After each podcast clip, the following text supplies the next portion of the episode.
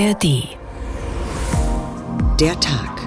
Der Tag. Ein Thema, viele Perspektiven. Mit Oliver Glab herzlich willkommen. Überall findet sich immer mehr Mikroplastik. Es ist nicht hinzunehmen, dass wir 42.000 Tonnen Mikroplastik bewusst in die Umwelt entlassen. Verbot für Glitterpuder, Peelingcremes mit Plastikteilchen. Ich finde es ein bisschen übertrieben. Ich finde, das geht jetzt ein bisschen zu weit. Too little, too late. Was macht Mikroplastik? Kommt das in die Haut rein? Äh, macht mich das krank und so weiter? Dass der Nutzen auch ähm, vom Umweltfaktor gegen den Wasserverbrauch im Jahr ähm, doch beim Kunstrasen höher ist. Bei Glitzer gibt es biologisch abbaubaren Glitzer, der genauso glitzert. Wenn es eine Alternative gibt, dann finde ich es auf jeden Fall sinnvoll. Klein, aber oh je, so muss man sie wohl beschreiben, diese winzigen Teilchen, die von weggeworfenen Gegenständen aus Plastik übrig bleiben. Wir können diese Partikel nicht sehen, nicht schmecken, nicht fühlen. So mikroskopisch klein und unauffällig kommen sie daher. Da sollte man meinen, dass sie auch keinen großen Schaden anrichten können, aber weit gefehlt. An diesen Plastikteilchen lagern sich Schadstoffe an und wenn sie in unseren Körper gelangen, führen sie zu Gewebeveränderungen und das kann im schlimmsten Fall tödlich enden. Und sie kommen von überall her, aus dem Meer und aus dem Boden, aus der Luft und aus unserer Nahrung. Und sind sie erstmal überall dort, kann man sie nicht mehr entfernen. Und das Schlimme ist, sie kommen wohlgemerkt nicht von Geisterhand in unsere Umwelt, sondern weil wir sie dorthin gebracht haben. Denn wir Menschen sind es, die Plastik produzieren, Plastik kaufen, Plastik wegwerfen. Nun aber hat die Europäische Union ein Verbot erlassen. Es untersagt den Verkauf von Produkten, die besonders viel Mikroplastik enthalten. Und spätestens jetzt werden wohl die meisten von uns diese Mikropartikel nicht mehr einfach ignorieren können. Kleine Teile, große Gefahr. EU verbietet Mikroplastik, so heißt diesmal der Tag. Ein Thema, viele Perspektiven. Sowohl die Sendung als auch der Podcast in der ARD Audiothek. Wir wollen wissen, wo lauert die Gefahr, die von Mikroplastikpartikeln ausgeht? Was kann Mikroplastik in unserem Körper anrichten? Und können wir es schaffen, unsere Umwelt in Zukunft nicht mehr mit Mikroplastik zu belasten? Ein paar Grundfragen zu Mikroplastik beantwortet jetzt erst einmal mein Kollege Thorsten Schweinhardt. Und das Erste, was wir in seinem Bericht hören, ist ein Satz, der schon mehr als 50 Jahre alt ist. Ich möchte dir nur ein Wort sagen. Plastik. Plastik ist die Zukunft, mein Junge. Prophetische Worte aus dem Film Die Reifeprüfung von 1967. Heute, Jahrzehnte später, ist Plastik aus unserer Welt nicht mehr wegzudenken. Ob robust und hart oder weich und elastisch, Plastik kommt in praktisch allen Lebensbereichen zum Einsatz. Doch Kunststoffe stecken nicht nur in den Produkten, die wir herstellen. Plastik ist überall um uns herum, nämlich in Form von sogenanntem Mikroplastik. Das sind laut Definition Partikel aus synthetischen Polymeren, also Kunststoff, mit einer Größe von weniger als 5 Millimetern, erklärt Angela Köhler, Mikroplastikforscherin am Alfred Wegener Institut Bremerhaven. Plastikteilchen sind eigentlich überall zu finden, an unseren Stränden, in Wasserproben, äh, in Sedimentproben, das heißt Bodenproben im Meer. Häufig sind diese Kleinstpartikel Überbleibsel von Plastikmüll. Im Wald liegen gelassene Verpackungen, von Schiffen aus über Bord geworfene Plastiktüten oder Plastikflaschen, illegal verklappte Kunststoffabfälle. Plastik ist haltbar, aber Wind und Wetter zerreiben es nach und nach in immer kleinere und noch kleinere Teilchen. Man hat schon Plastikpartikel nachgewiesen, die nur 50 Nanometer groß waren, also nur ein Tausendstel so dick wie ein menschliches Haar. Dann spricht man übrigens auch von Nanoplastik. So klein sie auch sind, diese Plastikfragmente verschwinden nicht. Sie werden mit dem Wind verweht, schweben im Flusswasser oder sinken auf den Meeresgrund. Bei diesen Plastikteilchen, die durch den Zerfall von größeren Kunststoffobjekten entstehen, sprechen Forscher von sekundärem Mikroplastik. Es gibt aber auch primäres Mikroplastik. Das sind Kunststoffpartikel, die direkt so klein hergestellt werden. Manchen Produkten wird nämlich ganz bewusst Mikroplastik beigegeben. Das bekannteste Beispiel sind die winzigen Plastikperlchen, die in vielen Kosmetikprodukten stecken, wie zum Beispiel manchen Cremes oder Duschgels. Die Kunststoffteilchen dienen als Bindemittel oder sie sollen einfach dafür sorgen, dass das Duschen mit dem Gel sich angenehmer anfühlt, erklärt Marike Jörg. Für die Zeitschrift Ökotest hat sie Produkte auf Mikroplastikzusätze untersucht. Bei der Anwendung nützen sie vielleicht insofern, dass sie ja das Verteilen leichter machen, dass sie helfen dabei, Schaum zu bilden. Je mehr Mikroplastik in unseren Alltagsobjekten steckt, umso mehr verteilt es sich in der Umwelt. Als Textilmikrofaser steigt es in die Luft und kann ähnlich wie Feinstaub eingeatmet werden. In den Boden gelangt Mikroplastik durch den Gummiabrieb von Autoreifen oder sozusagen auf Schritt und Tritt durch abgeriebenes Plastik aus unseren Schuhsohlen und sogar die Farbe, mit der Schiffe angestrichen sind, kann winzige Kunststoffpartikel enthalten, weiß Mikroplastikexpertin Barbara Scholz-Böttcher vom Institut für Chemie und Biologie des Meeres der Uni Oldenburg. Wir finden dort auch einen beträchtlichen Anteil an Schiffslackbestandteilen, die einfach zeigen, dass gerade auch der Abrieb von Lack von Schiffsoberflächen, der zum Teil gewünscht ist, um Energie einzusparen, dass das eben tatsächlich eine wirklich große Rolle spielt. Da ist es kein Wunder, dass auch menschliche Exkremente immer mehr Mikroplastik enthalten. Was in die Natur gelangt, findet früher oder später auch den Weg in unser Essen. Aber bevor die Mikroplastikpartikel, die wir auf diese Weise ungewollt zu uns genommen haben, als Exkremente unseren Körper verlassen, können sie in unserem Körper noch einigen Schaden anrichten. Und darüber spreche ich jetzt mit Privatdozent Dr. Carsten Grote, Arbeitsgruppenleiter im Kardiologielabor der Universität Marburg. Guten Tag, Herr Grote. Äh, guten Abend, Herr Glab. Guten Tag. Ich habe gelesen, über die Existenz von Plastik im menschlichen Körper war bis vor kurzem nur sehr wenig bekannt. Wie kommt das? Ähm, weil es schwierig ist, das nachzuweisen. Es gibt im Moment nur einige Labore, denen das wirklich gelingt. Ähm, auch wir können das nicht. Wir setzen das ähm, ein und haben uns ähm, die Effekte von dem Mikroplastik im Prinzip angeschaut, aber nachweisen können wir das auch nicht. Wir können das nachweisen als Reinstsubstanz, aber die geringen Mengen, die im Prinzip im Körper ähm, vorhanden sind, die sind ähm, sehr, sehr schwierig nachzuweisen. Anders ist es in Bodenproben oder in Gewässerproben, da geht das einfacher. Und Sie erforschen das ganze Jahr zunächst mal an Tieren, an Mäusen zum Beispiel. Wie machen Sie das? Simulieren Sie da vorher den Zersetzungsprozess von Kunststoffen, aus dem dann die Mikroplastikpartikel entstehen? Oder welche Materialien fügen Sie den Mäusen dann zu? Das ist ein Ansatz, den einige Kolleginnen und Kollegen gemacht haben dass sie das ähm, versucht haben, das Mikro, also das Plastik altern zu lassen, beschleunigt, um dann Mikroplastik herzustellen. Bei uns ist der Ansatz ein bisschen anders. Äh, es gibt einige Hersteller, die diese Partikel kommerziell anbieten. Das gibt es nicht aus jedem Material, weil Plastik ist nicht gleich Plastik, also der, der Grund, die Grundsubstanz quasi, gibt es ganz viele unterschiedliche Polymere, Polystyrol, Polyethylen und so weiter. Und ähm, da gibt es einige davon, die kann man aber tatsächlich bekommen. Und wir haben so etwas uns besorgt und haben damit dann im Prinzip sowohl in Zellkultur als auch einige äh, tierexperimentelle äh, Sachen gemacht und haben das dann zum Beispiel injiziert äh, bei den Tieren beziehungsweise in Zellkultur dann eben dem, dem Kulturmedium zugegeben. Was genau machen denn Mikroplastikpartikel, wenn sie einmal in unserem Körper sind? Was haben Sie da herausgefunden? Also was wir gefunden haben, ist, dass sie im Blut aufgenommen werden von speziellen Immunzellen. Das sind Zellen, die auch ähm, zum Beispiel eingedrungene Pathogene, Bakterien zum Beispiel, einfach phagozytieren, in sich aufnehmen und dann Mechanismen haben, diese Bakterien abzutöten und für uns unschädlich zu machen. Und das passiert mit diesen Mikroplastikteilen auch. Die werden also erstmal aufgenommen.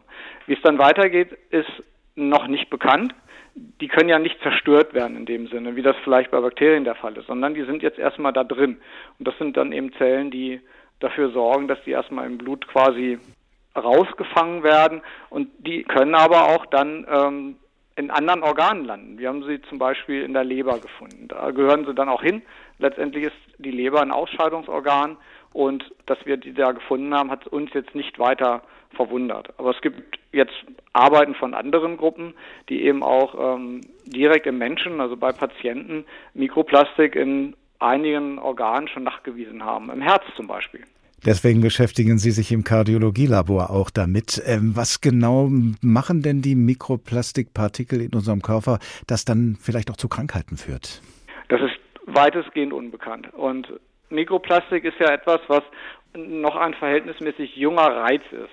So, die Plastikproduktion ist so, begann so im Industriemaßstab 1950, ähm, also liegt jetzt etwa 70 Jahre zurück. Seitdem steigt das eigentlich an und damit eben auch die Mikroplastikbelastung für uns? Zum einen gibt es natürlich Mikroplastik, das primär für diesen Zweck hergestellt ist, was die EU jetzt zum Beispiel verbietet, was jetzt für Peeling-Produkte oder so etwas. Äh, in Waschmitteln hat man es, aber es gibt dann das andere Mikroplastik, das durch die Zersetzung passiert oder auch durch den, vor allen Dingen durch den Abrieb von irgendwelchen beweglichen Teilen, Reifen zum Beispiel, Autoreifen, also im Straßenverkehr, da passiert unglaublich viel und ähm, das nehmen wir auf und wir können davon nicht weglaufen. Müssen wir denn davor weglaufen? Wenn Sie sagen, es ist noch gar nicht bekannt, ob das Krankheiten auslösen kann, könnte man sich dann auch entspannt zurücklehnen und sagen, die Aufregung ist völlig äh, unberechtigt? Ähm, letztendlich wissen wir, dass das Feinstaub einen hohen Risikofaktor für ganz viele unterschiedliche Erkrankungen darstellt. Der oberen Atemwege, der kardiovaskuläre Erkrankungen, einige Tumorerkrankungen sind, ähm, das erhöht sich das Risiko durch Feinstaub und Warum erwähne ich Feinstaub? Weil Mikroplastik einen großen Anteil an diesem Feinstaub hat. Und ähm, da sind im Prinzip diese Studien schon gemacht worden. Da wissen wir im Prinzip die Belastung durch Feinstaub und Mikroplastik ist da ein Teil von. Man kann das nicht trennen. Wenn wir irgendwo Feinstaub haben, ist da Mikroplastik drin. Da sind auch viele andere Dinge drin. Und Mikroplastik kommt auch nicht alleine, sondern auf der Oberfläche sitzen Dinge, die eben in der Umwelt äh, das Mikroplastik einsammelt. Zum Beispiel andere Umweltgifte oder bakterielle Produkte und funktioniert dann so als so ein Vehikel, bringt dann also andere Substanzen eben auch in Wie so ein trojanisches Körper. Pferd sozusagen, ne? Das, äh, Quasi. Aha. Wie schnell würden wir denn die gesundheitlichen Folgen von Mikroplastik äh, oder von Feinstaub insgesamt in unserem Körper spüren? Also kann man das aussitzen und sagen, ja, zu meinen Lebzeiten äh, merke ich das gar nicht mehr? Oder äh, geht das dann doch schon mal schneller? Im Prinzip bei Feinstaub, die Studien zeigen ja schon, dass das unser Risiko steigert, wenn wir eben großen Feinstaubbelastungen ausgesetzt sind. Wenn man sich diese Messstationen anguckt, dann werden ja Partikel dort gemessen. Man, man spricht ja immer von PM, das Particular Matter, das ist im Prinzip der englische Begriff für Feinstaub. Und die ähm, sind 2,5, 5 oder 10 Mikrometer können da gemessen werden. Aber das Mikroplastik und das noch kleinere Nanoplastik, die können eigentlich nicht gut gemessen werden, weil die einfach sehr klein sind, die rauschen auch durch die Filter, die dort drin sind. Also da weiß man eigentlich noch gar nicht, wie viel davon unterwegs ist. Bei den höheren, bei den größeren Partikeln wissen wir es schon eine Weile und da wissen wir natürlich, dass wir eine höhere, ein höheres Risiko haben für die erwähnten Erkrankungen und das ist natürlich in den großen Metropolen natürlich nochmal eine andere Geschichte als zum Beispiel im, im ländlichen Raum. Das wäre natürlich am schönsten, wenn äh, man das Mikroplastik gar nicht erst reinließe in seinen Körper. Aber wenn es denn mal drin ist, Gibt es eine Medizin dagegen? Nein, also ähm, in der Umwelt wird, gibt es schon auch, dass, die, dass das abgebaut wird. Das ist aber ein langer Prozess. Es gibt Bakterien, die ähm, gewisse Polymere abbauen können. Die versucht man jetzt natürlich zu nutzen, zum Beispiel auch in Kläranlagen Mikroplastik dann eben auch abzubauen. Aber das sind natürlich noch Forschungsprojekte. Das ist noch nichts, was ähm, wirklich in der Anwendung ist. Das ist etwas, was diskutiert wird und was, was möglich erscheint, aber wir müssen uns wohl darauf einstellen, dass wir auch in, in nächster Zukunft ähm, eher mit noch mehr Mikroplastik konfrontiert werden und durch Mikroplastik belastet werden, als dass das abnimmt, weil jetzt wird ja erst die ersten ähm, Schritte unternommen, um das Mikro überhaupt generell Plastik zu vermeiden, so ne. Und ähm, bis das greift, das wird wohl noch eine Weile dauern und man darf nicht vergessen, auch wir exportieren noch sehr viel von unserem Kunststoffmüll in andere Länder, in denen es schlichtweg verbrannt wird. Und das, was im Prinzip durch die Verbrennung entsteht, ist ja komplett ungerichtet, ungefiltert. Und ähm, da entstehen große Mengen an Mikroplastik, die dann eben in die Atmosphäre und dann eben ja in den Ozean gelangen. Deshalb ist zum Beispiel auch ähm, die Belastung von, von Meerestieren quasi auch höher, als man das in, in anderen Proben findet. Eben einfach dadurch, dass eben sehr viel Kunststoff eben auch in den, in den Weltmeeren unterwegs ist. Privatdozent Dr. Carsten Grote, Arbeitsgruppenleiter im Kardiologielabor der Universität Marburg. Vielen Dank. Wie gesagt, sie sind winzig klein, diese gesundheitsschädlichen Mikroplastikpartikel, aber sie sind zahlreich, denn allein in den Ozeanen dieser Welt befinden sich Schätzungen zufolge 150 Millionen Tonnen Plastikmüll. Darauf kommen wir später noch. Klein, gefährlich und im Meer. Bei diesen drei Schlüsselwörtern ist uns in der Tagredaktion ein ganz bestimmtes Märchen aus Tausend und einer Nacht eingefallen. Ein Märchen, in dem ein Fischer vorkommt und das zunächst mal leider beunruhigend realistisch klingt, wenn wir nämlich hören, was der Fischer in diesem Märchen so alles an Land zieht. Es war einmal ein hochbetagter Fischer. Eines Tages begab er sich zur Mittagszeit an den Meeresstrand, warf das Netz aus und wartete, bis es sich im Wasser gesetzt hatte. Als er dann die Stricke anzog, fand er es so schwer, dass er es trotz heftigen Anziehens nicht herausbekommen konnte. Er arbeitete so lange im Wasser, bis er es herausgeschafft hatte, doch fand er, als er zum Netz ging, einen toten Esel darin. Nachdem er den toten Esel aus dem Netz herausgezogen hatte, stieg er wieder ins Meer und warf es unter Anrufung des Namens Gottes aus. Er wartete, bis es sich gesetzt hatte, und zog es dann wieder an sich, doch war es diesmal noch schwerer und saß noch fester als das erste Mal. Da fand er einen großen Topf voll Sand und Schlamm darin. Kummervoll warf er ihn fort und reinigte dann das Netz. Als er es dann wieder herauszog, fand er eine Messingflasche, die mit etwas angefüllt war und einen Bleiverschluss trug. Der Fischer schüttelte sie und fand, dass sie schwer war. Da sagte er, ich muss sie öffnen und schauen, was darin ist. Na, ob da am Ende etwa Mikroplastik in der Flasche ist? Wir werden es erfahren. Hier ist der Tag. Ein Thema, viele Perspektiven. Diesmal unter der Schlagzeile Kleine Teile, große Gefahr. EU verbietet Mikroplastik. Zugegeben, der zweite Teil dieser Schlagzeile gibt den Sachverhalt etwas verkürzt wieder, denn die EU hat nicht etwa das gesamte Mikroplastik, sondern zunächst mal den Verkauf bestimmter Produkte verboten, die besonders viel Mikroplastik enthalten. Dazu gehört zum Beispiel auch alles, was glitzert. Und so richtet sich das, was unser Wirtschaftsreporter Daniel Bauer uns jetzt berichtet, zum Beispiel an Menschen, die sich regelmäßig die Nägel lackieren und an Menschen, die sich einige Wochen im Jahr hin und wieder eine Pappnase aufsetzen.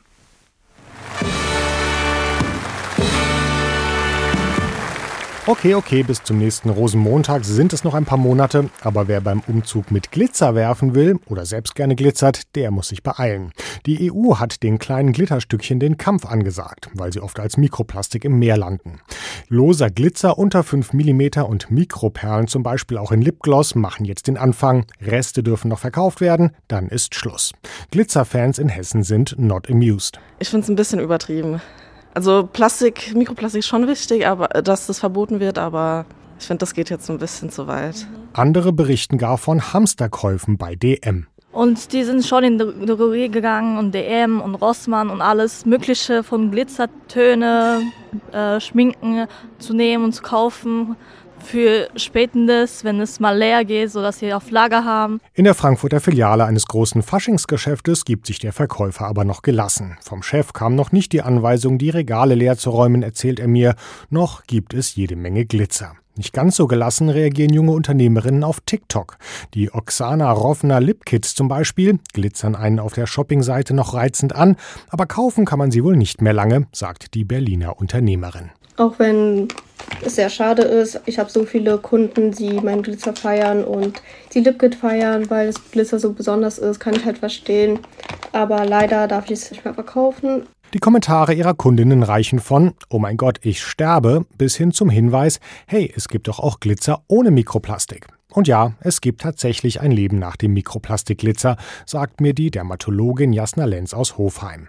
Und moderne chemische Peelings ohne Mikroperlen seien sowieso besser. Die Kundinnen verlangten schon länger danach und der Markt hat sich darauf eingestellt. In diesen täglichen Gesprächen oder in Behandlungen und so weiter ist es immer ein Thema für die Patienten. Was macht Mikroplastik mit äh, meiner Haut? Kommt das in die Haut rein? Äh, macht mich das krank und so weiter? Das ist ja größeres Thema. Und deshalb trifft das Glitzerverbot die Kosmetikbranche auch nicht so hart wie den ein oder anderen Karnevalisten. Janine Corduan vom BUND erzählt mir, dass sich die Hersteller schon lange an die EU-Vorgaben gegen hartes, festes Mikroplastik angepasst haben. Und wenn es der Hersteller als halb fest oder flüssig definiert, flüssige Kunststoffe, ist es erstmal gar nicht verboten. Das Allermeiste, was in der Kosmetik äh, äh, drin ist, ist mittlerweile flüssig oder halb fest. Also das fällt nicht mal unter das Verbot. Und auch beim Faschingsbedarf gibt es Entwarnung. Den Bioglitzer ohne Mikroplastik kann man schon kaufen. Und er glitzert praktisch genauso schön wie der alte. Das überzeugt dann auch die skeptischste Närrin. Okay, dann finde ich es gut. Ich wusste nicht, dass es eine Alternative gibt. Von daher, also wenn es eine Alternative gibt, dann finde ich es auf jeden Fall sinnvoll. Zur Erinnerung, was an Fassnacht oder in kosmetischen Cremes glitzert und kein Bioglitzer ist, das enthält gesundheitsschädliches Mikroplastik. Und davon schwimmt leider schon viel zu viel in unseren Meeren. Dabei glitzern die Meereswellen ja ohne Plastikglitzer noch viel schöner. Wie gesagt, 150 Millionen Tonnen Plastikmüll befinden sich in den Meeren dieser Welt und allein in europäischen Gewässern sind es 42.000 Tonnen. Dr. Melanie Bergmann ist Meeresbiologin am Alfred Wegener Institut, dem Helmholtz Zentrum für Polar- und Meeresforschung. Guten Tag, Frau Bergmann. Hallo, Herr Glab. Wenn ein Plastikgegenstand im Meer landet, was genau passiert dann mit ihm dadurch, dass er nun im Wasser schwimmt? Ja, zum einen, sobald ein Gegenstand im Wasser ist, wird er besiedelt von Algen und anderen Tieren und entsteht so ein Biofilm und dann wird er immer schwerer und wenn eine kritische Schwelle überschritten ist, fängt er auch an zu sinken zum Meeresboden dann. Das andere, was passiert, ist durch Wellenschlag und durch die Sonneneinstrahlung, dass Verwitterungsprozesse in Gang gesetzt werden und sich die Zusammensetzung des Plastiks verändert. In welcher Weise verändert die sich? Zum einen chemisch und zum anderen entstehen kleine Ritzen und es wird abgetragen und äh, mit der Zeit wird das dann auch immer brüchiger. Kennt man vielleicht auch von Gegenständen, die einfach draußen lange in der Sonne gelegen haben. Die Farbe verändert sich und ja, dann wird es halt immer bröseliger und wird dann durch Einwirkung von Wellenschlag zum Beispiel auch in kleinere Teile zerteilt. Und wird das Plastik erst dadurch schädlich oder gefährlich, dass es eben in immer kleinere Teile zerfällt? Können die als kleine Teile mehr Schaden anrichten als das Plastik insgesamt? Das würde ich so pauschal nicht sagen, denn auch große Teile können zum Beispiel, wenn eine Schildkröte sie verschluckt oder ein Vogel oder ja, wenn sich Tiere darin verheddern, Schaden anrichten, besonders wenn es von einer Tierart gar nicht mehr so viele Individuen gibt, denn viele Arten sind ja inzwischen bedroht. Das Problem mit dem Kleinplastik ist, dass es natürlich von einer viel breiteren Menge von Tieren aufgenommen werden kann, weil es eben so klein ist. Sowohl von kleinen Ruderfußkrebschen, also ja, Zooplankton, als auch von dem Riesenhai, der mit weit geöffnetem Maul durch die Meere schwimmt, um das Plankton rauszufiltrieren. Das Problem ist ja wahrscheinlich auch spätestens, wenn äh, der Plastikgegenstand dann in diese kleineren Teile zerfällt, wird es immer schwieriger, ihn ja zum Beispiel aus dem Wehr noch herauszuholen. Ne? Genau, das ist dann unmöglich. Sie haben eben gesagt, da besteht auch die Gefahr, dass diese Plastikteile immer tiefer absinken. Heißt das, der Schaden, der entsteht, ist umso größer, je tiefer die Partikel sinken? Auch das kann man nicht so genau sagen. Also welche Tiere, Organismen haben mehr Wert, die an der Oberfläche, die dann damit interagieren oder die in der Tiefsee? Das würde ich sagen, ist an beiden Stellen nicht gut und dann entzieht sich es aber immer mehr auch ähm, unserem, unseren Möglichkeiten, es noch zu erfassen oder zu fassen. Nun könnte man natürlich sagen, alle, die jetzt an Land leben, ja gut, was da im Meer schwimmt, das braucht uns nicht zu schrecken. Ähm, aber Wasser ist ja schon ein Medium, sagen wir mal, das dafür sorgt, dass sich Dinge auch schnell verbreiten, dass sie sozusagen von einem Ufer zum anderen hinüberschwappen. Ist Wasser ein ideales Medium, um solche schädlichen Partikel so weit wie möglich zu verbreiten? Ja, mit Wasser geht das schon relativ schnell. Allerdings geht es noch viel schneller über die Luft, die ja noch deutlich weniger träg ist als jetzt Wasser. Und da kann es dann wirklich über Tausende von Kilometern innerhalb von ja, unter einer Woche geweht werden. Kennt man ja auch von Sahara-Staub, der sich plötzlich in unseren Breiten findet. So passiert das eben mit Mikroplastikpartikeln, zum Beispiel durch Reifenabrieb von Autos auch. Und dementsprechend kann sich dann Mikroplastik in Form dieser Partikel dann auch dort verbreiten, wo Menschen gar nicht hinkommen, was weiß ich, im Schnee der Arktis zum Beispiel oder auf einsamen Atollen. Was hat das dann für Folgen, wenn das ganze Plastik bis dorthin gelangt? Das ist relativ wenig erforscht, eben weil wir dort ähm, so wenig sind. Aber es dürfte dort genau die gleichen Folgen haben wie andernorts, dass sowohl das Mikroplastik selbst bestimmte Auswirkungen auf Tiere hat, als auch die anhaftenden Chemikalien, die darüber in die Organismen gelangen und selbst eben diese Region, die ja eigentlich noch vom Menschen relativ unbetroffen sind, auch irgendwelche Dschungelregionen, die, die sonst ja die wenigen Regionen, die, die bislang noch kaum betroffen sind, werden auf diese Weise heimgesucht. Im kommenden Jahr soll nun auf Initiative der UNO ein weltweites Plastikabkommen geschlossen werden. Was könnte denn da drinstehen und was sollte aus Ihrer Sicht als Meeresbiologin da drinstehen? Puh, das ist die Frage, was da drinstehen wird. Darüber wird zurzeit äh, noch heftig gerungen. Und was wir WissenschaftlerInnen hoffen, ist eben, dass Produktionsgrenzen da drin stehen werden, dass der Konsum eben nicht so weitergehen wird und dass eben auch die Zusammensetzung von Plastik geregelt werden wird, dass eben bestimmte Chemikalien, von denen wir wissen, dass sie schädlich sind, nicht mehr verwendet werden dürfen und dass das auch transparent gemacht wird. Denn auch Verpackungen enthalten zum Teil giftige Stoffe. Mal angenommen, dieses Abkommen oder auch das, was die EU an Verbotsmaßnahmen plant oder auch schon ins Werk gesetzt hat, mal angenommen, das würde dazu führen, dass dann kein Plastikmüll mehr in den Meeren landet. Wie schnell würde sich denn dann das bestehende Problem mit Mikroplastik lösen? Denn es ist ja jetzt schon eine ganze Menge im Wasser, in der Luft, im Boden. Ja, das wird sich weiter zersetzen und da können wir erstmal gar nichts machen. Aber deswegen ist halt das besonders Wichtige, dass wir den Hahn zudrehen und dafür sorgen, dass nicht mehr so viel in die Umwelt gelangt. Und das erreichen wir am effektivsten, indem wir die Produktion drosseln. Sie erinnern daran, dass sich das ganze Plastik, was sich jetzt noch im Meer zum Beispiel befindet, dass sich das erst jetzt noch zersetzen muss, sozusagen, oder dass sich das jetzt noch zersetzen kann. Das bedeutet, ähm, auch wenn wir jetzt aufhören würden, Plastikmüll in die Meere zu schmeißen, es würde erstmal trotzdem mehr werden, was an Mikroplastik entsteht und nicht weniger? Ja, genau so ist es. Dr. Melanie Bergmann, Meeresbiologin am Alfred Wegener Institut, dem Helmholtz Zentrum für Polar- und Meeresforschung. Vielen Dank. Kehren wir an dieser Stelle zurück zu dem Fischer in dem Märchen aus Tausend und einer Nacht. Er hat beim Fischen eine Messingflasche an Land gezogen, die mit einem Bleideckel verschlossen wurde. Und der Fischer hat das dumpfe Gefühl, dass in dieser Flasche etwas Geheimnisvolles drin ist. Darauf zog er ein Messer hervor und arbeitete an dem Blei so lange, bis er es von der Messingflasche losbekam. Dann legte er sie auf die Erde und schüttelte sie hin und her, damit ihr Inhalt ausliefe. Es kam jedoch zu seiner Verwunderung aus der Flasche nichts als ein Rauch heraus, der bis zu den Wolken am Himmel aufstieg und sich über die Erde legte. Als nun aber der Rauch völlig der Flasche entstiegen war, zog er sich wieder zusammen, schüttelte sich und ward ein Geist, dessen Haupt in die Wolken ragte, während seine Füße auf dem Boden standen. Er hatte einen Kopf wie eine Kuppel, Hände wie Heugabeln, Beine wie Schiffsmaste, sein Mund glich einer Höhle, seine Zähne Felsen, seine Nüstern waren wie Trompeten, seine Augen wie zwei Lampen, und sein Haar war staubfarben und stand zu Berge. Beim Anblick des Geistes erbebten dem Fischer die Muskeln, die Zähne klapperten ihm, sein Speichel vertrocknete und der Weg verschwand ihm vor den Augen. Wie nun der Geist den Fischer sah, rief er Frohe Botschaft, Fischer. Da fragte der Fischer Welche frohe Botschaft bringst du mir? Er antwortete Dass du sofort des grausamsten Todes sterben sollst.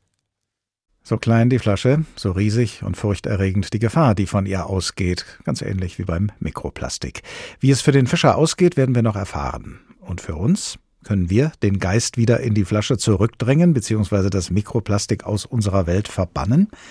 Kleine Teile, große Gefahr. EU verbietet Mikroplastik, so heißt diesmal der Tag, ein Thema, viele Perspektiven. Zu den Produkten, die besonders viel umwelt- und gesundheitsschädliches Mikroplastik enthalten, gehört auch das Granulat auf Kunstrasenplätzen. Noch ist dieses Granulat nicht verboten, aber ab dem Jahre 2031, also in acht Jahren, wird es in der EU nicht mehr eingesetzt werden dürfen. Und dann werden zum Beispiel Sportvereine mit einem solchen Verbot umgehen müssen, so wie jetzt schon nach dem Glitzerverbot der EU die Käuferinnen und Käufer bestimmter Kosmetikartikel. Unser Reporter Rainer Janke war für uns bei einem Sportverein in Fritzlar und er ist insofern ein interessantes Beispiel, als dort gerade die Entscheidung gefallen ist, von Naturrasen auf Kunstrasen umzusteigen. Sonntagnachmittag, Spieltag beim FC Domstadt Fritzlar. Heute treten die Kicker auf dem Sportplatz in Zennern gegen die Fulda Löwen an, auf sattem Grün, einem schönen Naturrasen. Und doch hat sich der FC Domstadt entschieden, nun auch auf Kunstrasen zu setzen.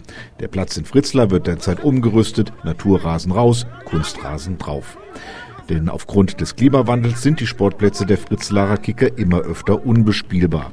Im Sommer vertrocknen die Rasenflächen, im Winter versinken sie im Morast, sagt Alexander Fuchs. Dabei ist es für den Vorsitzenden des FC Domstadt wichtig, einen Platz zu haben, den man das ganze Jahr bespielen kann vor allem wegen der vielen Jugendmannschaften. Wir haben 14 Jugendmannschaften mit über 200 Jugendspielern ähm, und die wollen natürlich trainieren. Und wir haben jetzt insgesamt mit dem Kunstrasen vier Plätze, weil wir sind ähm, ein Verein, der viele Jugendspieler gewinnt und deswegen wollen wir dem auch gerecht werden und über den Kunstrasen die Trainingszeiten und äh, Spielmöglichkeiten erschaffen. Das sieht auch Fritzlers Bürgermeister Hartmut Spogart so. Und deshalb habe sich die Stadt dazu entschieden, einen Sportplatz auf Kunstrasen umzurüsten. Um uns herum gibt es in den großen Mittelzentren diese Plätze schon.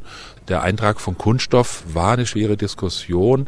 Es gibt aber andere Filmmaterialien und deswegen hat man sich politisch dazu entschieden, dass man diesen Rasenplatz bauen will. Natürlich habe man auch im Rathaus über den Umweltschutzaspekt intensiv diskutiert, sagt Spogart. Wir kehren Sand ein und dieser Kunststofffaden löst sich nicht und ist auch nicht in Nähe von grundwasserführenden Schichten. Deswegen kann man das eigentlich vernachlässigen. Die Stadt investiert rund 1,4 Millionen Euro inklusive Fördergelder. Und nicht nur im Rathaus, sondern auch Alexander Fuchs und die Kicker des Vereins freuen sich nun aufs neue Plastikgrün auf dem sich Mittelfeldspieler Timo Appel wohlfühlt, obwohl als Fußballer ist es natürlich immer schöner auf Naturgrün zu spielen, keine Frage, aber es ist natürlich im Winter, wenn du aus der Wintervorbereitung oder in der Wintervorbereitung ist es natürlich schöner, wenn du ordentlich trainieren kannst und man hat keine Huppel, keine Löcher, wie man das hier so hat, in Zennern oder auch in Werkel.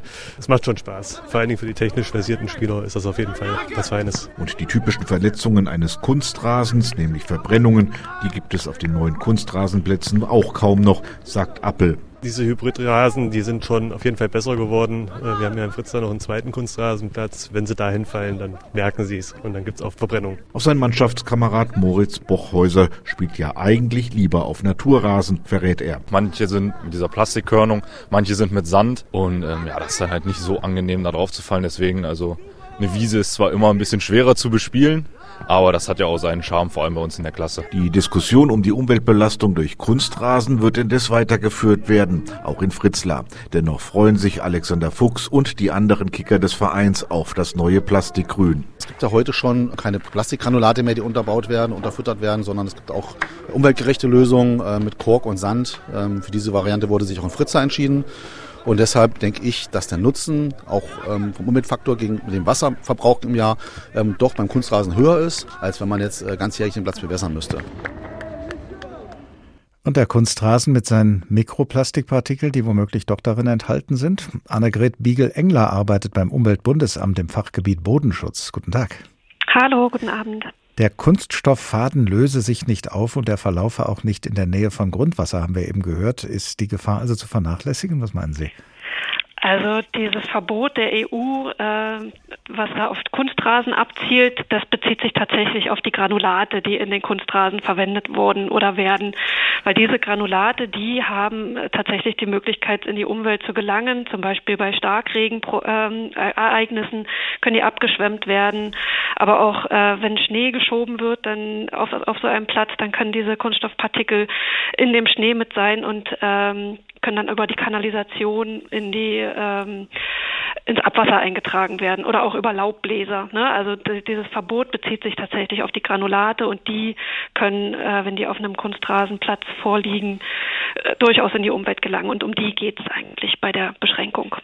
Schauen wir mal auf unsere Böden insgesamt oder in unsere Böden hinein. Mikroplastik gibt es eben nicht nur im Wasser, sondern auch im Boden. Wie lässt sich denn messen, wie viel? Da gibt es verschiedene Methoden. Äh, die sind noch nicht äh, einheitlich genormt natürlich, sondern wir haben verschiedene Ansätze, die wir da betrachten. Das eine ist, dass man tatsächlich die Kunststoffpartikel auszählt, ne? dass man äh, zählt, wie viel ist da in einer bestimmten Menge Boden vorhanden. Und dann gibt es aber andere Methoden, mit denen man direkt nachweisen kann, wie groß die Masse dieser Partikel ist und auch was das genau für Kunststoffe sind, die man in den Böden da finden kann. Also da sind wir noch in der, in der Forschungslandschaft. Wir sind dabei, äh, Methoden so zu erproben, dass wir sie auch standardmäßig verwenden können. Was sagen denn die bisherigen Messungen? Wie hoch ist die Belastung unserer Böden durch Mikroplastik? Naja, da kann ich Ihnen Zahlen nennen, aber mit denen wird man gar nicht viel anfangen können. Ne? Also weil man noch nicht weiß, wie, äh, welche Gefahr tatsächlich für den Boden, für Bodenorganismen oder auch für den Menschen vielleicht von den Kunststoffpartikeln ausgeht. Fakt ist, wenn man nach Mikroplastik sucht, dann wird man es fast überall finden. Ja, und äh, wie gesagt, also welche Bedeutung das Ganze hat, das werden wir in der Zukunft noch genau definieren müssen. Wie genau kommt denn das Mikroplastik überhaupt in unsere Böden hinein? Reicht es da schon, einen Plastikgegenstand auf den Boden zu werfen? Da gibt es ganz unterschiedliche Quellen. Einige wurden ja in Ihrer Sendung auch schon genannt, zum Beispiel Ablagerung aus der Luft oder auch Kunstrasenplätze können ein äh, Teil sein, aber äh, auch in der Landwirtschaft werden viele Folien zum Beispiel angewendet oder äh, Kunststoffprodukte auch im Gartenbau und die können natürlich auch äh, in den Böden in den Böden bleiben. Dann verwittern sie, sie werden dann weiter abgebaut, erstmal von also von die Folien erstmal zu Makroplastik oder zu Mikroplastik am Ende und ein Nanoplastik kann auch daraus entstehen, je nachdem wie lange diese Folien meinetwegen auf dem Boden bleiben. Straßenabrieb oder äh, Reifenabrieb ist auch ein, eine Eintragsquelle. Das heißt, in der Nähe von großen Straßen, von Autobahnen hat man am Randbereich auch größere Einträge von Mikroplastik in Böden zum Beispiel. Aber das bleibt auf jeden Fall in noch so kleinen Spurenelementen da. Das äh, geht nicht weg irgendwann. Genau, also bei den Kunststoffen ist es so, dass sie tatsächlich sehr lange brauchen, bis sie abgebaut werden. Und ähm, die Frage ist, wann sie komplett in Kohlenstoff und Wasser zersetzt werden. Also das kann tatsächlich sehr, sehr lange dauern. Das kennt man, wenn man mal beobachtet, wie lange eine Plastiktüte braucht, bis sie abgebaut wird. Und deswegen, das ist eigentlich das Hauptproblem. Äh, ein anderes, ähm, eine andere Eintragspart würde ich auch gerne noch erwähnen. Das mhm. sind zum Beispiel Übergärreste oder Klärschlämme oder auch Komposte. Und Komposte ist vielleicht ein gutes Beispiel auch nochmal, um es ein bisschen anschaulich zu gestalten. Wenn man seinen Biomüll in einer Plastiktüte in die Biotonne wirft, dann wird diese Plastiktüte wahrscheinlich nicht in der Kompostieranlage entfernt werden, sondern sie verbleibt mit dem anderen Biomüll in der Kompostieranlage und wird möglicherweise zerkleinert. Größere Teile können vielleicht rausgesammelt werden, aber da hat man immer auch kleinere Bestandteile von Kunststoffen im Kompost, der dann wieder entweder im eigenen Garten oder auch in der Landwirtschaft mit auf die Felder gebracht wird. Und das gilt auch für die Plastiktüten, die ausdrücklich als solche dann auch verkauft werden mit der Empfehlung, die können Sie für die Biotonne nutzen. Genau. Naja, da, da steht nicht drauf, die können für die Biotonne genutzt werden, glaube ich, so genau. Aber da steht drauf, dass sie bioabbaubar sind mhm. oder mhm. biobasiert. Aber das Problem ist, dass sie unter den Bedingungen in der Kompostieranlage tatsächlich nicht komplett abgebaut werden. Und die Empfehlung daher ist, die nicht zu verwenden. Wenn, äh, wenn nun äh, Mikroplastik im Boden drin ist, also nicht so auf, nur auf der Oberfläche, sondern auch tiefer drin, ähm, ist das dann schon der nächste Schritt, dass es dann in unsere Nahrung gelangt? Also bei, bei Feldern zum Beispiel? Naja, das ist, da sind wir noch, da können wir noch nicht die richtigen Antworten geben. Das ist immer noch die Frage. Also es ist ähm, nachgewiesen in ersten Laboruntersuchungen, dass Mikroplastik, da muss man immer gucken, wovon man spricht. Ja, also da gibt es nämlich keine einheitliche Definition. Wann ist Mikroplastik schon Nanoplastik und wovon reden wir da, da eigentlich? Also kleine Partikel, sehr kleine Partikel können von Bodenorganismen aufgenommen werden. Was sie dann allerdings äh, bewirken in einem Regenwurm meinetwegen, das können wir noch nicht sagen, wie schädlich das für die äh, Bodenorganismen ist. Auf alle Fälle können Effekte gemessen werden. Ähm, es wurde auch schon in Untersuchungen gezeigt, dass äh, Nanoplastik oder kleine, sehr kleine Partikel möglicherweise auch in Pflanzen aufgenommen werden können, aber das sind erste Ergebnisse. Da muss man einfach noch abwarten, was da die Forschungslandschaft zu, zutage bringt. Nun ist das Umweltbundesamt, äh, wo Sie ja arbeiten im Fachgebiet Bodenschutz, äh, natürlich dafür da, solche äh, Erkenntnisse zu gewinnen, aber es geht ja da auch ähm, um Maßnahmen, die man daraus ableitet. Was machen wir? Was sollten wir machen mit diesen Erkenntnissen, die wir haben bislang? Also das kann ich nur noch mal unterstützen, was vorhin auch schon gesagt wurde. Wir müssen halt, äh, wir dürfen nicht noch mehr Plastik oder noch mehr Kunststoffe in die Böden eintragen. Wir haben schon sehr viel, äh, wo wir noch nicht genau wissen, was die Langzeitfolgen davon sind. Ja, wie ob auch Mikroplastik vielleicht in andere Kompartimente ab, äh, eingetragen werden kann, zum Beispiel ob es in Gewässer eingetragen werden kann, wie groß die, äh, die Gefahr ist davon. Und wir müssen einfach zusehen, dass wir möglichst wenig Kunststoffe auf die Böden aufbringen, ob nun es absichtlich ist oder unabsichtlich. Und äh, wenn uns das gelingt, dann können wir in Zukunft äh, einfach, dann haben wir in Zukunft einfach weniger Probleme. Aber das, was schon drin ist im Boden, das äh, ist da, das kriegen wir auch nicht mehr weg. Das ist schwierig. Also es wird natürlich, wenn man jetzt nichts mehr eintragen würde, würde im Laufe der Zeit werden die, würden die Partikel immer kleiner werden, immer weiter abgebaut werden. Sie würden sich wahrscheinlich auch in tiefere Schichten des Bodens verlagern. Aber ob sie dann tatsächlich auch ins Grundwasser eingetragen werden, das kommt ganz drauf an, wie was ja, es kommt auf die Böden drauf an. Es gibt noch keinen Nachweis dafür, zumindest der mir bekannt ist. Aber ja, man sollte vermeiden, Stoff, Stoffe, die nicht in die Böden gehören, äh, dort einzutragen. Sagt Annegret Biegel-Engler. Sie arbeitet beim Umweltbundesamt im Fachgebiet Bodenschutz. Vielen Dank. So, jetzt sollten wir aber unseren Fischer im Märchen aus Tausend und einer Nacht nicht länger allein lassen. Er hat eine scheinbar harmlose kleine Messingflasche aus dem Meer gefischt und als er den Bleiverschluss geöffnet hat, ist aus der Flasche ein riesenhafter gefährlicher Geist entwichen, der vorher sozusagen ein Mikropartikel in dieser Flasche gewesen sein muss.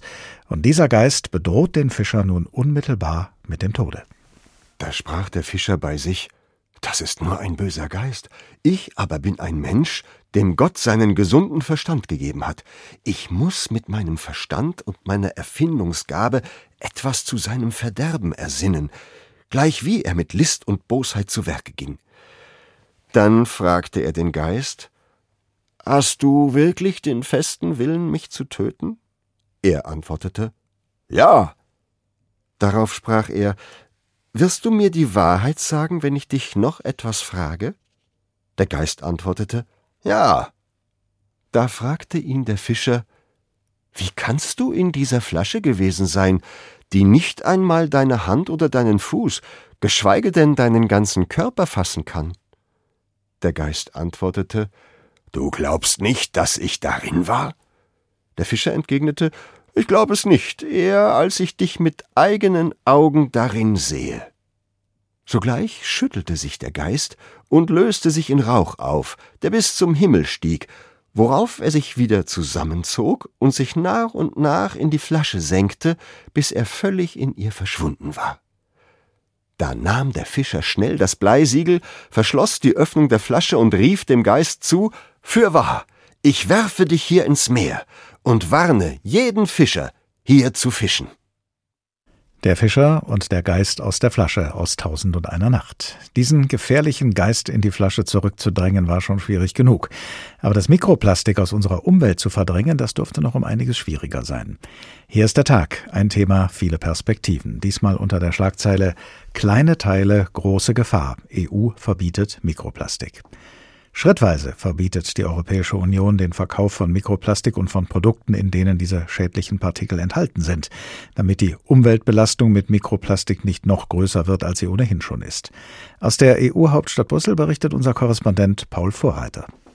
42.000 Tonnen Mikroplastik landen jedes Jahr in Flüssen oder Meeren, schätzt die EU-Kommission. Dagegen geht die EU nun vor, angestoßen durch die Europäische Chemikalienagentur. Sie kam zu dem Schluss, dass Mikroplastik, welches bestimmten Produkten bewusst zugesetzt wird, unkontrolliert in die Umwelt gelangt und empfahl, Beschränkungen einzuführen. Unter Mikroplastik versteht man schwer abbaubare synthetische Polymere, die weniger als 5 mm groß, unlöslich und in der Natur nur schwer abbaubar sind. Ob in Gewässern, in Mägen von Tieren, in unserem Trinkwasser, in Lebensmitteln, überall findet sich immer mehr Mikroplastik und hat nachweislich gesundheitsschädigende Wirkungen. Deswegen ist es wichtig, dass wir Mikroplastik verbannen. Es ist aber nicht nur die gesundheitlichen Risiken, es gibt auch die Chance, dass man auch Wirtschaft stärken kann, weil es nämlich umweltfreundliche Alternativen in einigen Bereichen geben muss. Sagt die SPD-Umweltexpertin im Europaparlament Delara Burkhardt. So soll das Verbot auch zunächst nur dort gelten, wo es bereits Alternativen zu den Plastikteilchen gibt. Es betrifft Glitterpuder, aber auch Peelingcremes zum Abrubbeln und Reinigen der Haut. Natürliche Alternativen, etwa Peelingcremes aus Tonmaterialien oder Sand, bleiben weiter in den Drogeriemarktregalen. Nur wenige Hersteller haben die Mikroplastikteile bislang freiwillig aus dem Sortiment genommen. Die grünen Europaabgeordnete Jutta Paulus betont deshalb, dass das Mikroplastikverbot überfällig sei. Too little, too late. Die Kommission hat sich hier sehr viel Zeit gelassen und es zeigt sich erneut, auf freiwillige Selbstverpflichtungen der Industrie kann man sich leider nicht verlassen. Auch Granulatmaterial, welches sich zum Beispiel im Kunstrasen auf Sportanlagen befindet, soll in Zukunft verschwinden. Es ist nach Angaben der EU-Kommission die größte Quelle für Mikroplastikmüll. Allerdings gelten lange Übergangszeiten. Delara Burkhardt. Im Falle von Einstreumaterial für Sportplätze soll das Verbot Stand jetzt erst nach acht Jahren gelten, um Eigentümern und Betreibern von Sportplätzen Zeit zu geben, auf Alternativen umzustellen, damit die bestehenden Spielplätze bis zum Ende ihrer Lebensdauer verwendet werden können. Obwohl die Absicht dahinter verständlich ist, bedeutet dies in der Realität, dass für weitere acht Jahre Mikroplastikteilchen in die Umwelt freigesetzt werden können. Das müssen wir bei der Debatte beachten. Auch eine Reihe weiterer Produkte wird nicht sofort aus den Regalen verschwinden. Für Kosmetika wie Duschgels und Shampoos mit kleinen Plastikteilen gelten Übergangszeiten von vier bis zwölf Jahren, bei Düngemittel sind es fünf und bei Pflanzenschutzmitteln acht Jahre. Vom Verkaufsverbot nicht betroffen sind Produkte, die an Industriestandorten verwendet werden oder bei der Verwendung kein Mikroplastik freisetzen. Ausnahmen gelten auch für Arzneien sowie Lebens- und Futtermittel. Ziel der neuen Regeln ist es, die Verschmutzung von Ozeanen und Umwelt mit Mikroplastik bis zum Jahr 2030 um knapp ein Drittel zu verringern. Im vergangenen Jahr haben Forscher der Universität Amsterdam erstmals auch Mikroplastik im menschlichen Blut nachgewiesen, welches über die Nahrungskette aufgenommen wurde. Welche Langzeitfolgen für den Menschen auftreten können, ist allerdings noch unerforscht. Also schrittweise und nach Meinung mancher in zu kleinen Schritten verbietet die Europäische Union den Verkauf von Produkten, in denen Mikroplastik enthalten ist. Und sie räumt lange Übergangszeiten ein teilweise, um die Suche nach umweltfreundlichen Alternativen zu ermöglichen. Professor Michael Braungart ist Professor für Ecodesign an der Universität Leuphana in Lüneburg. Guten Tag. Ja, guten Tag. Plastik an sich wäre ja möglicherweise so lange kein Problem, wie es nicht im Müll landet, nicht in den Meeren, nicht im Boden, sondern wiederverwertbar wäre. Welche Voraussetzungen müsste Plastik denn erfüllen, um wiederverwertbar zu sein? Ja, man müsste als erstes PVC stoppen, weil das liegt überall rum äh, davon, wenn man zum Beispiel in Ägypten, komme ich gerade zurück, dort liegt 5% des PV, äh, des, der Verpackung dazu besteht aus PVC.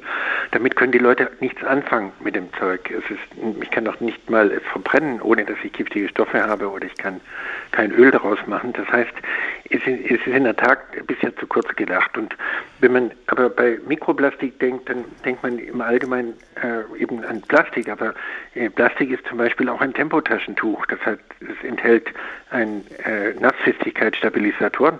Das ist eigentlich ein, ein Plastiktaschentuch mit Zellulosekern sozusagen. Und wenn das Tempotaschen, äh, das schließlich nach 18 Jahren auf 2000 Meter weg ist, dann bleibt immer noch das Mikroplastik über. Oder Mikroplastik ist zum Beispiel Skiwachs, dass die Leute Skier herstellen und gar nicht fragen und Skiwachs machen, ohne zu fragen, was dabei ist. In Vorarlberg habe ich unlängst die ganzen Gewässer in Österreich untersucht. Die sind alle mit Skiwachs verseucht. Also das Mikroplastikthema ist viel, viel größer als das, was nur im Regal steht. Sie sagen ja, der Mensch ist das einzige Lebewesen, das Abfall produziert, denn die Natur kenne keine Abfälle. Wären wir Menschen denn in der Lage, die Natur in diesem Punkt nachzuahmen? Ja, eigentlich ist es richtig, dass wir alle Dinge machen, die verschleißen. Und da gehört zum Beispiel Schuhsohlen dazu. Es ist mir unverständlich, dass Leute nicht regulieren, dass wir 110 Gramm Mikroplastik Schuhabrieb haben jedes Jahr, dass Leute Schuhe herstellen.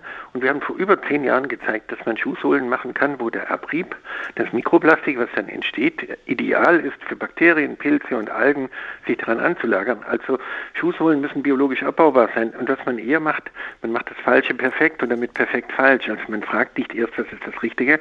Zum Beispiel bei Autoreifen werden 470 Chemikalien verwendet. Jetzt halten die Autoreifen doppelt so lange. Vorher blieb der Reifenstaub auf der Straße, das war schon dumm genug, aber jetzt wird er eingeatmet und das, was wir einatmen, behalten wir auf jeden Fall im Körper. Davon jetzt, äh, vorher blieb er auf der Straße, jetzt gelangt in die Gewässer. 54 Prozent des Mikroplastiks in der Elbe haben wir gemessen mit den Studenten. Davon ist Reifenabrieb. Man hat die falschen Dinge perfekt gemacht und damit perfekt falsch. Man muss also zuerst fragen, was ist das Richtige. Und da gäbe es natürlich ganz vieles zu tun. Ein Drittel des Mikroplastiks, was wir in der Nordsee messen, dazu ist Textilabrieb. Man könnte die, die Polyester, die verwendet werden in Textilien, wunderbar biologisch abbaubar machen.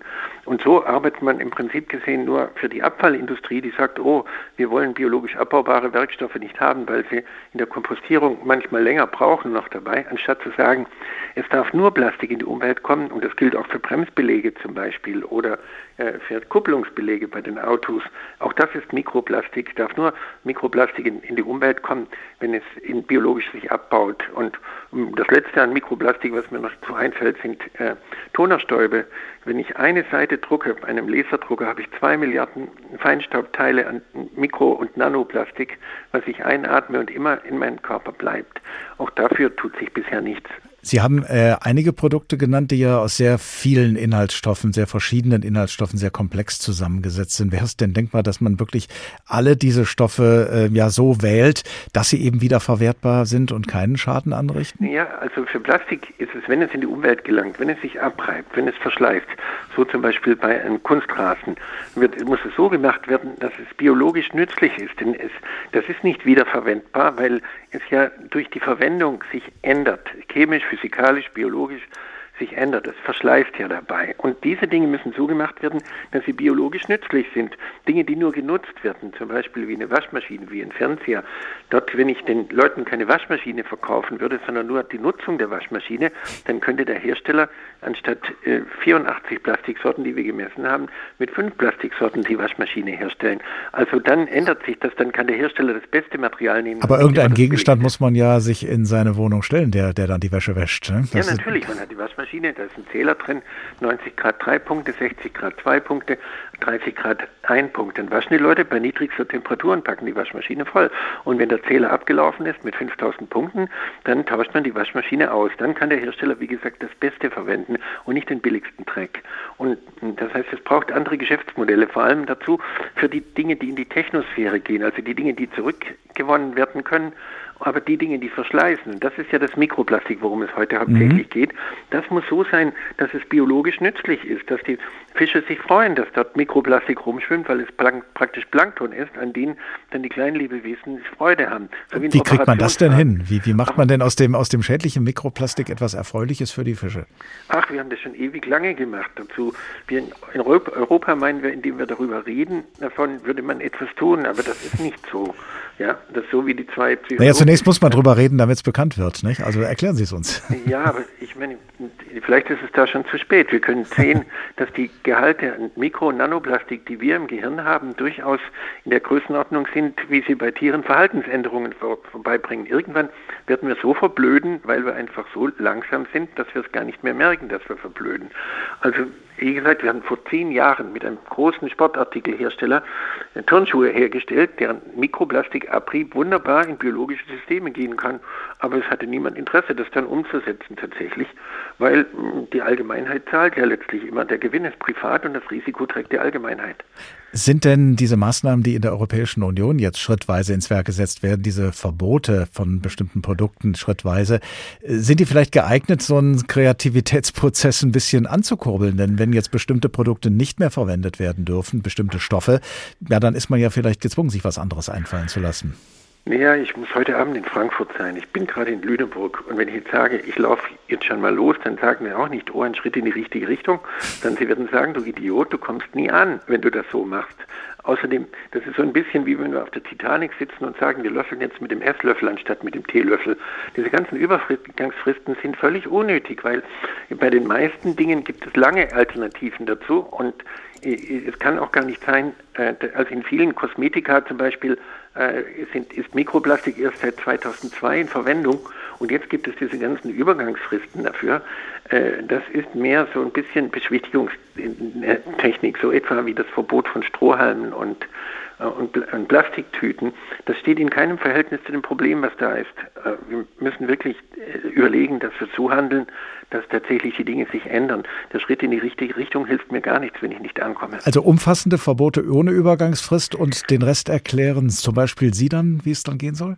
Ach, ich würde einfach nur die Industrie haftbar machen. Ich würde sagen, ab sofort haftet ihr für alle Schäden, die durch Mikroplastik eintreten, dafür. Und dann natürlich muss es was anderes geben. Es muss endlich äh, ein Pfand auf alle Verpackungen geben. Denn dann würde der Kunde auch zurückkommen und man könnte aus den Verpackungen wirklich etwas Sinnvolles machen. Man könnte die Polyester biologisch abbaubar machen und könnte damit Textilien machen aus dem, was man dann hat. Also man muss wirklich völlig anders denken und nicht nur so ein bisschen das Bestehende variieren. Man, sonst optimiert man nur das Falsche und macht es damit, wie gesagt, gründlich falsch. Professor Michael Braungart, Professor für Eco-Design an der Universität Leuphana in Lüneburg. Vielen Dank. Kleine Teile, große Gefahr. EU verbietet Mikroplastik. Das war der Tag. Ein Thema, viele Perspektiven. Als Podcast zu finden in der ARD Audiothek in der Rubrik Politik und Hintergrund. Und dort in der ARD Audiothek finden Sie auch den Podcast 10 Minuten Wirtschaft, einen Podcast von NDR Info. Da werden jeden Tag die wichtigsten Themen aus der Wirtschaft kurz und knapp präsentiert. Und da geht es unter anderem um die Frage, was es bringt, wenn wir hierzulande uns um Klimaschutz kümmern, wenn wir doch nur ein kleiner Teil der Weltbevölkerung sind. Wenn Sie wissen wollen, womit sich der Tag als nächstes beschäftigt, abonnieren Sie unseren Newsletter über hr2.de oder hrinforadio.de und auf diesen Newsletter hin können Sie uns auch gerne Ihre Anmerkungen und Anregungen zukommen lassen. Ich heiße Oliver Glab und ich wünsche Ihnen eine gute Zeit. Bis zum nächsten Tag. Der Tag. Der Tag. Ein Thema, viele Perspektiven.